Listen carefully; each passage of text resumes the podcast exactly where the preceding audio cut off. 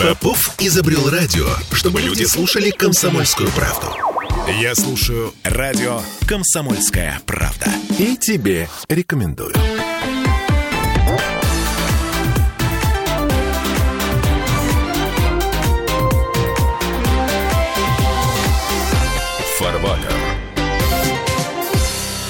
А сейчас сложно будет. Сложно и больно. Потому что мы будем задаваться вопросом, а в чем смысл всего? В чем смысл жизни? В чем смысл м, происходящего? В чем смысл нашего с вами существования?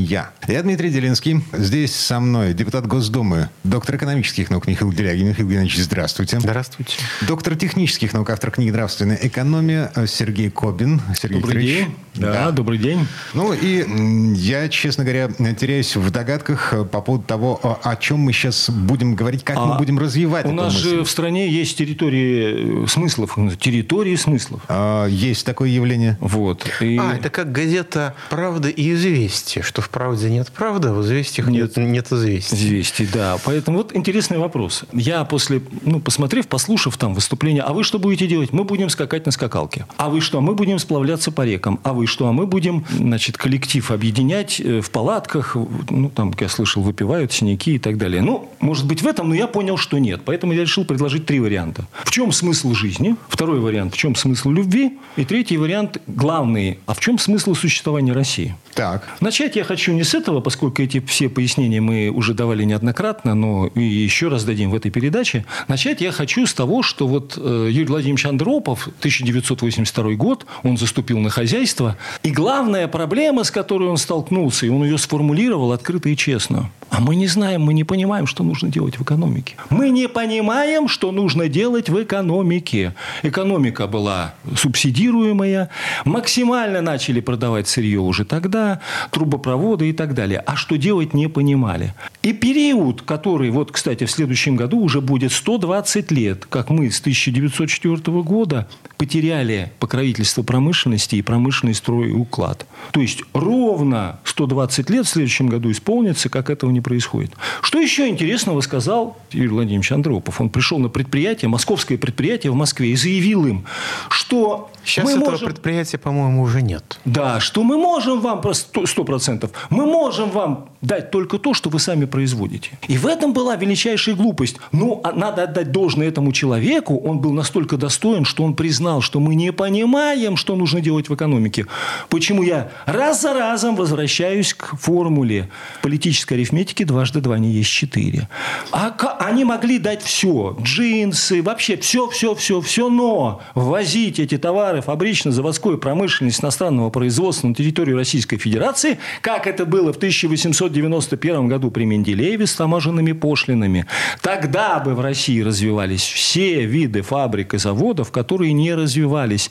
И товары широкого потребления, так называемый ширпотреб, мы даже не понимаем, что это такое.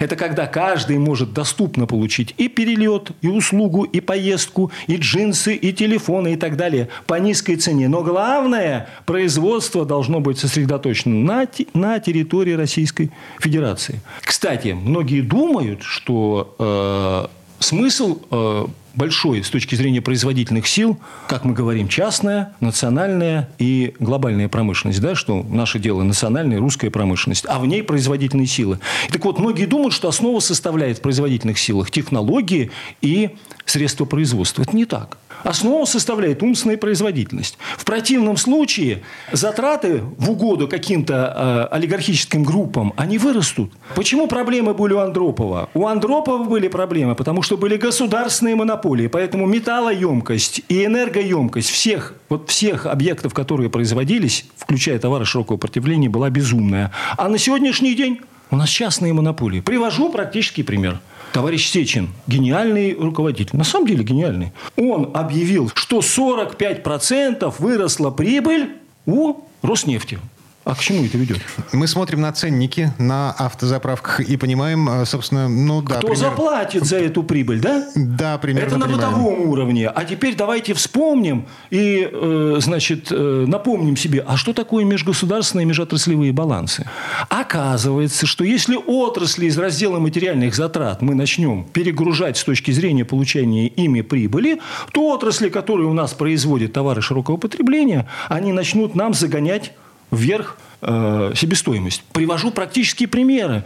Мы, по иронии судьбы, анализируем эти межотраслевые и межгосударственные балансы. Что оказалось? Вы сейчас будете потихоньку падать в обморок. Доля прибыли в валовом внутреннем продукте Америки, Америки составляет 3%. В России с нашим мизерным ВВП она составляет ровно в 10 раз больше 30%. И наоборот, доля зарплаты в Америке составляет 60%, а внутри Российской Федерации 30%. Совершенно очевидно, что наше государство настроено против наших людей и против нашей будущей промышленности, которой нет, а могла бы быть. Теперь давайте поймем одну простую вещь. А сколько человек работает у товарища Сечина? Могу предположить, что 300-400 тысяч. 350-330 тысяч среднесписочный состав. Внимание, вопрос. А смогут ли эти люди потребить товары широкого потребления, внутреннего, да и не внутреннего производства за 147 миллионов всей страны э, под названием Российская Федерация? Ну, не смогут они потребить этого. Значит, тогда возникает другой вопрос. А какая модель сегодня у нас в государстве действует? Я рассказываю, какая. Дяденьки продают и тетеньки сырье, возвращают валютную выручку, не возвращают. Второй вопрос. И они для того, чтобы ослабить рубль, не возвращают эту выручку. А фантики иностранные превращают в рубли по ослабленному курсу, потому что другого ничего нет. Добавленной стоимости нет. Добавленная стоимость в сырье – мизер. Поэтому о какой прибыли там говорит э, э, э, значит, Роснефть – это хороший вопрос. Теперь дальше идем. Если мы будем продолжать по этой схеме работать, государству выгодно ослаблять рубль для того, чтобы на ту выручку, которую они получают от продажи сырья и сельхозпродукции, получать больше рублей. И эти рубли потом будут выплачиваться пенсионерам, учителям, врачам и, кстати говоря, госслужащим, которым с какого-то перепуга подняли зарплаты на 5,5 или сколько там процентов. Или хотят поднять, или уже подняли. Э, гос службе. А как там насчет производительности? Обращаю внимание, не производительности труда, а производительности. Она при, при заданном количестве Э, земли и труда. А она не может вырасти у них никак. Вам нужно сокращать госаппарат и всю эту братву, которая там кормится, для того, чтобы повысить им зарплаты. А не повышать им зарплаты для того, чтобы еще раз нагрузить бюджет за счет простых людей, пенсионеров, врачей и так далее, и так далее, и так далее. Ну, погодите. Давным-давно, когда бюджетникам, госслужащим начинали повышать зарплаты, э, госслужащим в частности, а логика была очень простая. Если им платить 3 копейки, они будут воровать. Они будут воровать при любом раскладе, если государство разрешает воровать. Если государство разрешает воровать, сегодня это у нас стало добродетелью. Воровать сегодня в России – это добродетель. Кто поспорит, пожалуйста. Будете а, спорить, нет? А, очень громкое заявление. Уголовный кодекс, мораль, христианская мораль, Причем тут христианская вот, вот мораль и нравственность, когда воровать. в государстве политика сегодня разрешает и считается нормальным, что э, э значит, из бюджета воруют. Мы это видим сплошь и рядом. Кстати говоря, 2022 год, 248 миллиардов долларов на выход. Это что такое? Это вывоз капитала имеется в виду. Это почему это такое? Это потому что можно. А, а почему можно? Ну, потому что политика Центробанка такая. Вот это вот и есть добродетель. Значит, надо, значит, это не тот Центробанк, значит, это не тот председатель Центробанка, значит, надо менять этот Центробанк, значит, надо менять этого председателя Центробанка. Вот и все. Не-не, Сергей Викторович, вы исходите из того, что Россию нужно развивать. И вы исходите из того, что Россия должна существовать. С этой точки зрения, безусловно, вы абсолютно правы. Но если мы будем смотреть на социально-экономическую политику государства, то мы увидим, что логика там совершенно другая. Что из России нужно выводить капитал. Россия должна быть донором жизненно важных органов для тех государств, которые пытаются ее убить. Да? Россия должна быть донором сырья, Россия должна быть донором людей, Россия должна быть донором капиталов. Выживет она или не выживет, это никого не интересует, насколько я могу э, расценить эту политику. Потому что когда у нас население страны за год сократилось больше, чем на миллион человек, и когда у нас смертность оказалась максимальной за все послевоенное время, включая голод 47 года и включая 90-е годы, никто за это наказан не был, и никаких значимых изменений косметические были, значимых в политике не было. Если ошибка не исправляется, простите, это не ошибка, это политика.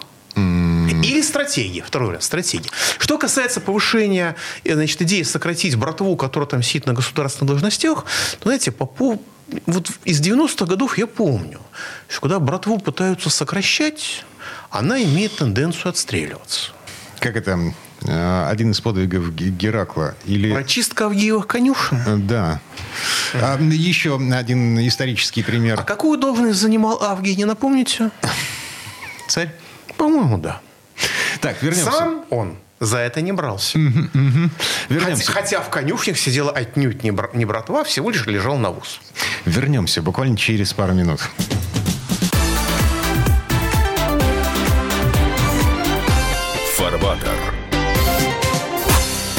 Я слушаю радио «Комсомольская правда», потому что здесь всегда разные точки зрения. И тебе рекомендую.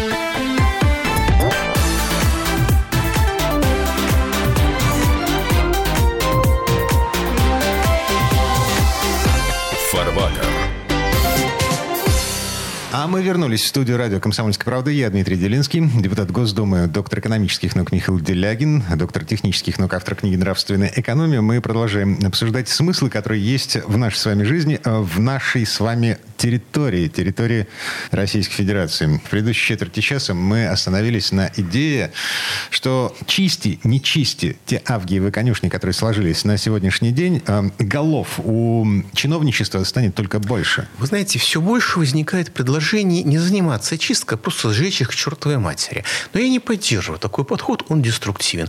Мне пример Геракла как-то и царя Авгия как-то ближе к сердцу. Я не разделяю в смысле этом э, пессимизм Михаила Геннадьевича, что на каждую отсеченную голову вырастет две. Все будет определяться... Я этого не говорил. Я говорил, что братва отстреливается. Внутренней политикой государства и не более того. Это первое. Второе. Мы должны понимать, что базовые отрасли промышленности, которые у нас находятся находятся в разделе материальных затрат, они должны работать в интересах общества, а не в интересах монополий и частных монополий. Давайте приведем простые примеры. Значит, у нас компания РАО ЕС давным-давно Чубайсом была разделена на МРСК, на генерирующие компании и на сетевые компании. Каждая получила по директору, каждая получила по определенному количеству заместителей, автомобилей, секретарей, штат и так далее. И, и так самое далее, главное, далее. каждая получила по определенному количеству своих каналов вывода капитала за границу. Вот обратите внимание на уровень профессиональной подготовки депутатов с точки зрения правильности понимания вопроса. Это так. Так вот, возникает естественный вопрос. Кстати, это подробно описано в известной работе экономической конституции Соединенных Штатов Америки под названием «Федералист». Они говорят, а если вот вы возьмете баланс этих предприятий, если у вас будет один баланс или три баланса, сколько будет больше издержек, когда один баланс или три баланса? Ну, ясно зайчику, что, ты, административные что издержки. Три будет издержек больше, и это выгоднее для того, что рассказывает Михаил Геннадьевич выводы денег. Тогда возникает следующий вопрос. Вот у нас есть структура, например, под названием э, Внешэкономбанк Российской Федерации. Они берут деньги у Сбербанка, у кого-то еще, куда-то их перекладывают, оттуда перекладывают еще куда-то, и после этого говорят, что стало хорошо. Кому стало хорошо? Зачем стало хорошо? Откуда стало хорошо? Вы знаете, так есть... Может, очень... это и есть причина девальвации? Так очень любят работать с золотом. Вот берут брусочек золота, положили на, на бархоточку, потерли, положили на другую бархоточку, еще потерли, положили на третью бархоточку, еще потерли. И вот так вот годик потерли, потом бархоточки сожгли, и несколько грамм золота осталось. Я знаю историю о том, как один клерк в каком-то швейцарском банке заработал себе целое состояние таким способом. Он просто сжигал эти бархотчики. Я знаю, как один клерк в компании Swiss Air начал скупать компании для того, чтобы получить личную выгоду. Через короткое время лучшая компания Европы Swiss Air обанкротилась. И на сегодняшний день это называется Air Swiss и работает уже в интересах Люфтганзы. А на самом деле это была обычная спекуляция ценными бумагами. Вот как можно угробить полноценные промышленные предприятия. Но я другой вопрос хочу задать. А кто будет покупать наши самолеты МС-21, Суперджет, если мы их сами не можем купить, если их себестоимость выше, чем Аэрбасов и Боингов? А кто купит наши авто, если мы их сами не покупаем? А почему мы не покупаем Аурусы? Почему мы не покупаем Ауры заявленные? Почему? Потому что вот на сегодня на наших глазах виртуозно президент выдал очередную частную монополию АвтоВАЗу на то, что у вас будет покупать правительство и госорганы автомобили. Цена, она и так у него безумная на этот автомобиль, на эту Ауру, на это, или Лада Веста и так далее.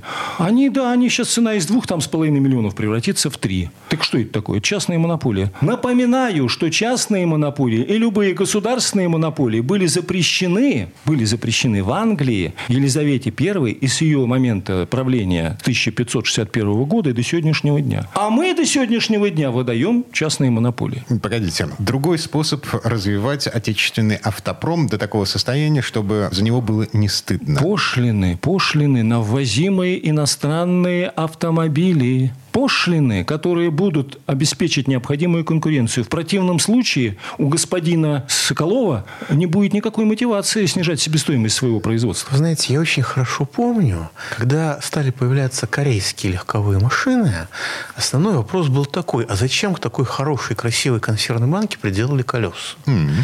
Представить себе, что это может ездить, и более того, на этом можно ездить самому, ну, людям было крайне непросто, крайне тяжело. Так. Потом тот же самый путь прошли мы с китайским автопромом. Сейчас мое большое, большое количество моих знакомых пищит от радости, покупая китайские автомобили, потому что они лучше немецких, более совершенны и не менее надежны. Я уж не говорю про цены.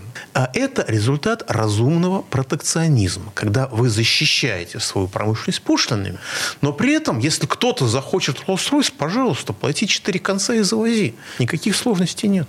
Это та же самая причина, по которой компания Aurus, которая производит автомобили, продала всего 62 автомобиля. Это та же самая причина, по Ой, которой... Они, я приношу извинения, они неправильно, у них неправильный маркетинг. Это правда. Если бы они не продавали, а пытались бы выдать в качестве взятки, они бы завоевали рынок. Это хорошая идея. Э, запишем как предложение. По этой же причине наши самолеты МС-21 и Суперджет-100, почему они лежат мертвым грузом, эти проекты? По одной простой причине, что нужно их выпускать по 900 штук, что количество выпуска должно быть таково, чтобы обеспечило необходимую стоимость, чтобы это был товар широкого потребления. Под широким потреблением я имею в виду то, что и я, и Михаил Геннадьевич, и Дмитрий могли бы позволить себе перелет раз в неделю, например, во Владивосток. Запросто это должно было бы стоить там 10 тысяч рублей. Но этого быть не может по причине того, что все энергетические отрасли, они приватизированы, а некоторые разделены на 5-10 компаний, которые отклячивают деньги в разные стороны. Только треск стоит. Вот и все. Поэтому до тех пор, пока мы не наведем порядок, ничего не будет. А мы его не наводим. Поэтому есть ли в России товары широкого потребления промышленного производства? Нет. А почему их нет? Почему нет дешевизны и перепроизводства? Это роль государства. Если мы взяли модель, которая у нас сегодня есть под названием американская модель, то это ответственность если уж не президента, то председателя правительства. Занимается ли этим председатель правительства? Наверное, нет.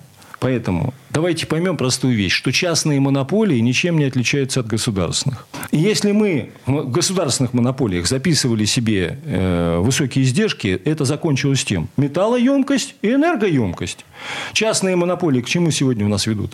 К металлоемкости и энергоемкости. И поэтому мы не можем производить товаров широкого потребления, высокого качества и низкой цены. Вот ответ на этот вопрос.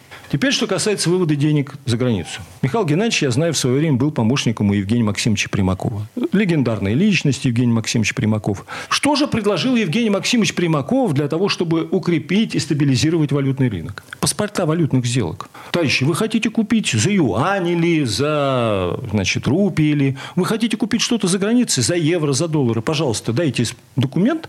Мы работали все по этим договорам. Паспорта валютных сделок называется.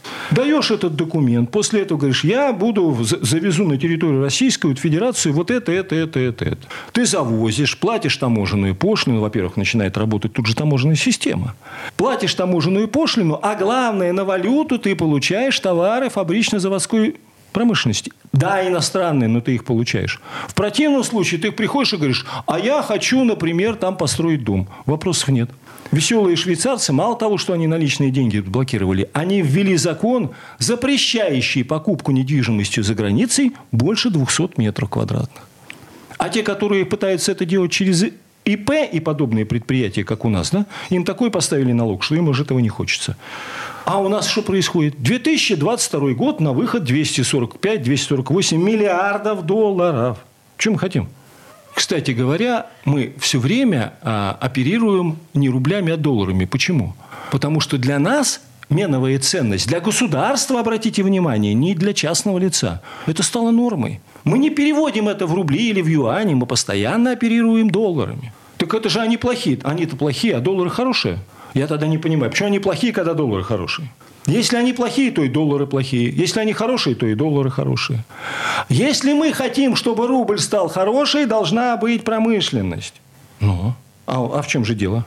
А если мы не хотим, чтобы рубль был хороший, тогда промышленности быть не должно. Вот. И тогда нужно делать ровно то, что делает социально-экономический блок российского государства. Поэтому стоимость самолета серии тысячи штук или 20 штук, она отличается. Поэтому на сегодняшний день нам, мы вводим зарплаты чиновникам, которые растут, а оснований для этого просто нет. Теперь смотрите интересный вопрос про молодежь. А куда молодежь-то сегодня пойти? Вот они приходят, ну, слушайте, говорит, а у нас что-то никто не, не рожает, там у нас э, вымираем и так далее. Теперь, куда может сегодня пойти на работу молодежь? Сфера услуг. Мы кого сегодня встретили? А, барменом, да. курьером. Курьером и э, этим самым такси, официантом. Такси. Барьер, курьер, официант. Такси, это такси, такси нет, такси нет не той национальности и, в России и молодежь. еще интересный есть бизнес. Не пустят их такси. Еще есть бизнес интересный. Спекулировать валютой. Слушайте, вот в этом месте давайте прервемся буквально на пару минут. Я воспользуюсь этим временем для того, чтобы погуглить спрос на специальности в промышленном э, секторе экономики. А зарплата не забудьте. Да, конечно. Эм, через пару минут вернемся.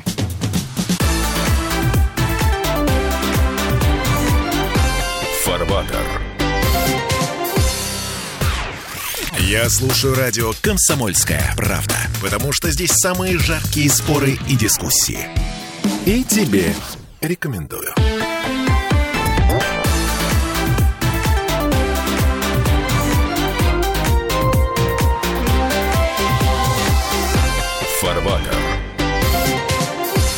Слушайте, я тут посмотрел. Спрос на рабочие руки в Петербурге, по крайней мере, вырос примерно на треть за последние полтора года. И э, смотрю на зарплаты в зависимости от участка с слесарем на Кировском заводе.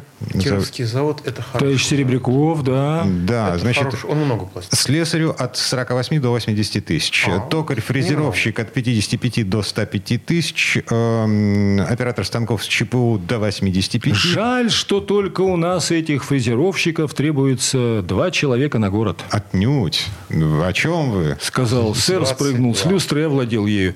Сергей а, Кобин, доктор идем, технических идем наук, автор книги «Нравственная экономия», Михаил Делягин, доктор экономических наук, депутат Госдумы. Мы в предыдущей четверти часа зацепились языками по поводу того, куда молодежь-то в итоге идет, а, почему... Значит, здесь есть два фактора. Первое. Система образования убивает трудовую мотивацию. Я в регионах много раз сталкивался с ситуацией, когда есть, скажем, мясоперерабатывающий цех, который платит 60 тысяч рублей в месяц. Для бедного региона это бешеные деньги. Но туда не идет никто, потому что предпочитают за 20 тысяч рублей, а то и за 15 перекладывать бумажки. Когда этот цех запускает рекламу по поводу того, что у них работать престижно, и ломает восприятие людей в том или ином городке, преодолевая сопротивление государственной системы образования, между прочим, к нему начинают идти местные жители. Но в целом по стране система образования убивает трудовую мотивацию как таковую. Второе. У нас права трудящихся не защищены. Поэтому... А, профсоюзы утверждают, что у нас самый-самый-самый-самый продвинутый трудовой кодекс вообще чуть не в мире. А, который запрещает забастовки, э, поздравляю вас. А, и который запрещает увольнять э, сотрудников. А, вы знаете, наш, э, наш трудовой кодекс позволяет делать, на самом деле, сотрудникам все, что угодно. Насчет самой передовой в мире, ну, что называется, почитайте внимательно то, что вы, так сказать, что вы одобрили в далеком 2001 году. Возвращаясь к теме, поскольку трудящиеся де-факто факто бесправны. Если вы работаете на рядовой специальности, ну, я помню, как центр Макеева в Челябинске, под Челябинском, который ракеты производит, года четыре назад он не мог найти инженера-конструктора, чтобы делать ракеты, на зарплату 23-27 тысяч рублей. Электронщика при этом. Чаще Потому всего... что прожить на эти деньги нельзя, де-факто. А, Михаил Геннадьевич, чаще всего по факту выясняется, что это базовая ставка, на которой потом накручиваются какие-то дополнительные выплаты. Вот, вот это все дополнительные выплаты, которые с вас снимаются за неправильный чих и за косой взгляд, да, это во-первых. такое бывает. А во-вторых, даже со всеми этими выплатами жить на эти деньги все равно очень тяжело. Вот если вы увидели реально дефицитную профессию, скажем, сварщику, съездили в Узбекистан, заплатили там взятку, причем двойную, как не гражданин Узбекистана, русский, просто там нужно для этого взятки, отучились там в ПТУ и стали сварщиком, да, тогда в России вас оторвут с руками, я видел, как распространялась зона дефицита Западной Сибири на всю страну. И сейчас на 200 тысяч рублей найти хорошего сварщика очень и очень непросто, очень и очень тяжело. Но система подготовки сварщиков у нас, извините, так и не запустилась в результате То этого. есть я в Узбекистане знаю... проще стать сварщиком, чем в России? Я знаю, что... Узбекское государство, я заботьтесь зна... о гражданах Узбекистана, развернулась сеть ПТУ с формулировкой, ребята, вы сейчас освоите рабочие специальности, поедете в Россию и там заработаете. Я знаю, Российское что нужно государство делать это не способно. Молодежи в России. Так. Нужно сегодня на радио дать телефон Дмитрия. Он сейчас только что рассказывал, как у нас все неплохо, и то, и другое, и третье, и все найдут работу. Это зарплата 80 э, тысяч рублей для Питера. Которую Дмитрий неплохо. обещал. Это не как я обещал, я, я просто смотрел в интернете. Не, не, не, не, вы, сейчас, вы сейчас назвали один из лучших заводов Российской Федерации по отношению к людям. Это не шутка, это правда. Я не буду его повторять, но это действительно завод, в котором действительно создана очень эффективная система под, именно поддержки людей. То есть Кировский людей завод. учат, людей там учат, людей там удерживают. Кстати, Кировский завод правильно называть Путиловский завод, потому что Киров там гвоздя не забил. А, ну, а да, Путилов да, там сделал да, все. Да, да. А в отличие, в отличие от Мариинского театра, потому что в свое время Киров там кое-что забивал, как говорят петербуржцы. Ну, не Точнее, всем это известно. Точнее, ленинградцы. Ну вот. Гусары. И все равно зарплата 80 тысяч рублей в месяц для мегаполиса, для высококвалифицированного рабочего, это, конечно, хорошо, если сравнивать с тем, что получают люди в среднем. Так или иначе, а, я просто говорю о том, но что... Не, но, это не, но это не про нормальную и, неделю Потому назад... что при советской власти рабочий такого рода получал рублей 400. В 4 на раза уровне больше. директора. Да, да, да, да. да. А неделю назад Михаил Делягин говорил о том, что а, есть шевеление в российской экономике, в промышленности. Нет, очень хорошее шевеление. Да, настолько Нас... хорошее, что Центробанк озаботился этим и поднял ставки... И сначала уронил рубль, а потом, прикрываясь этим, поднял процентную ставку, чтобы удушить обрабатывающую промышленность. И сейчас собираются еще раз повысить. А, мы говорим о том, что молодежи действительно нечем заняться в нашей стране. Сергей Викторович. У нас, к сожалению, на сегодняшний день наблюдается огромный отток и потенциальное стремление людей уехать из страны. Говоря словами Менделеева, надо дать им исход в промышленность. Умы образованные или недостаточно образованные молодежи успокоятся хотя бы уже потому, что реальные цели жизни и действительности станут им яснее. Они сегодня не понимают, куда им идти. У нас нет ни заводов, ни фабрик. У нас нет, правильно говорит Михаил Геннадьевич, элементарных профессиональных училищ. Мы на 5 миллионов человек готовим одного оптометриста в колледже оптометрическом Санкт-Петербурге. На 5 миллионов человек человек. Вот в чем дикость. Мы не знаем, не понимаем промышленного образования, а это целая наука промышленное образование. А промышленного образования в России нет. Ни один вуз, ни технологический, ни политехнический, ни тем более большой университет промышленного образования не дает. Какие-то абстрактные эфемерные юристы, экономисты, а профессиональные э, менеджеры. Это называется профессиональный безработный. Смотрите, не из первых рук, всего лишь из вторых знаю, как работает в этом смысле политех. Значит, при политехе существует представительство крупнейших контор, в том числе промышленных контор, промышленных предприятий, работающих в России, которые готовят специалистов конкретно под себя из студентов политеха. Послушайте, давайте так. Э, вы по адресу попали, да? Я неплохо представляю там себе ситуацию. Значит, первое. Что касается Росатома, который может готовить там для себя кадры. Это государственная корпорация. Я не знаю, прибыльная она на сегодняшний день или убыточная, но или датируемая. Да, но ситуация там совершенно непростая. Они могут себе позволить за счет э, бюджета э, огромной корпорации готовить кадры. А, Первое. Частные предприятия. Второе. Угу. Какое частное? Частные предприятия ну, формально частные. Я не знаю частных предприятий промышленных у нас в России серьезных. И даже то предприятие, которое мы называли Кировский завод, оно не является частным. Окей. А Норильский никель готовит кадры довольно много. Да, да, да. Поэтому, возвращаясь к э, следующее, это может готовить объединенная судостроительная компания. Как я помню, там так хорошо на руководили, что поменяли теперь на банкиров э, значит, э, персонал управленческий. Да? Теперь председатель совета директоров там Костин, а его заместитель генеральный директор Объединенной судостроительной компании. Если мы говорим об этих компаниях, да, может быть. Если мы говорим о любых других промышленных компаниях, там просто никого нет. Да промышленности нет. А, мы обсуждали... Компания по производству телефонов в России – это где? Наличие Компания или... по производству не про сборку, не про имитацию, не наклеивание шильдиков под названием «Москвич». Утром включаешь телев... э, радио или телевизор, да, говорят, Собянин говорит, или его там работники говорят, мы на начали сборку. Еще час назад это был ЖАК, китайский автомобиль. Через час говорят, мы сборку ведем «Москвича-6». Проходит два часа. К обеду ближе, оказывается, уже производство э, «Москвича-6». Нет, но, Сергей Викторович, но все-таки я вынужден защитить э, господина Собянина. Как всегда. Шильдик-то производится в России. Шильдик, да. Ведь да. именно поэтому... Шильдик, да. Ведь именно поэтому «Москвич» дороже этого ЖАКа на сколько там сотен тысяч? Да, ну, в два раза дороже. Два если не в три. Но да. это себестоимость шильдика, наверное. Нет, это себестоимость доставки и, извините, таможенные пошлины. Да, которые... конечно, 12%. Ага. В смысле 12%? В прямом обобщенные пошлины на всю эту историю 12%. Да Все 40, это завозится. 40%. А кто...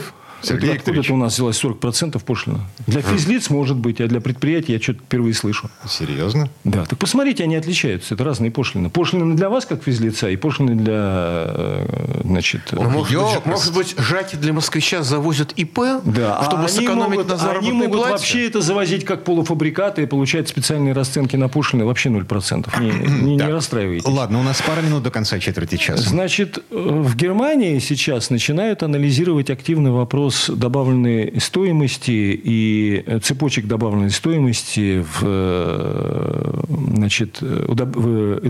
стали экспортировать наши удобрения и говорят, так мы же не экспортируем газ, но зато мы стали больше экспортировать удобрения. Им нужны цепочки добавленной стоимости, а нам почему-то нет. В чем проблема? Вот эта вся история с тем, что мы ничего не делаем в промышленности, закончится спиралью смерти. Спираль смерти, мы сейчас вот начали в прессе активно анализировать эту спираль смерти в отношении э, Украины, в отношении там, Японии и так далее. Ее надо анализировать в отношении России. Два, почти 2 миллиона человек в год закончится бедой. На сегодняшний день, как это, они, говорят, стреляли в Столыпина, а попали в Россию. На сегодняшний день убивают Россию. Россию убивают на глазах у самой России. Вот такая ситуация. Из-за того, что в России нет и пока не предвидится промышленного строя уклада.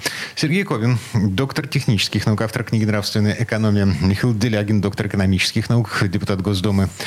Коллеги, эм, спасибо. Вы меня не убедили. Спасибо и вам. Всего вам доброго. Вы знаете, вас, я думаю, убеждаем не мы. Вас убеждает государственная политика Российской Федерации.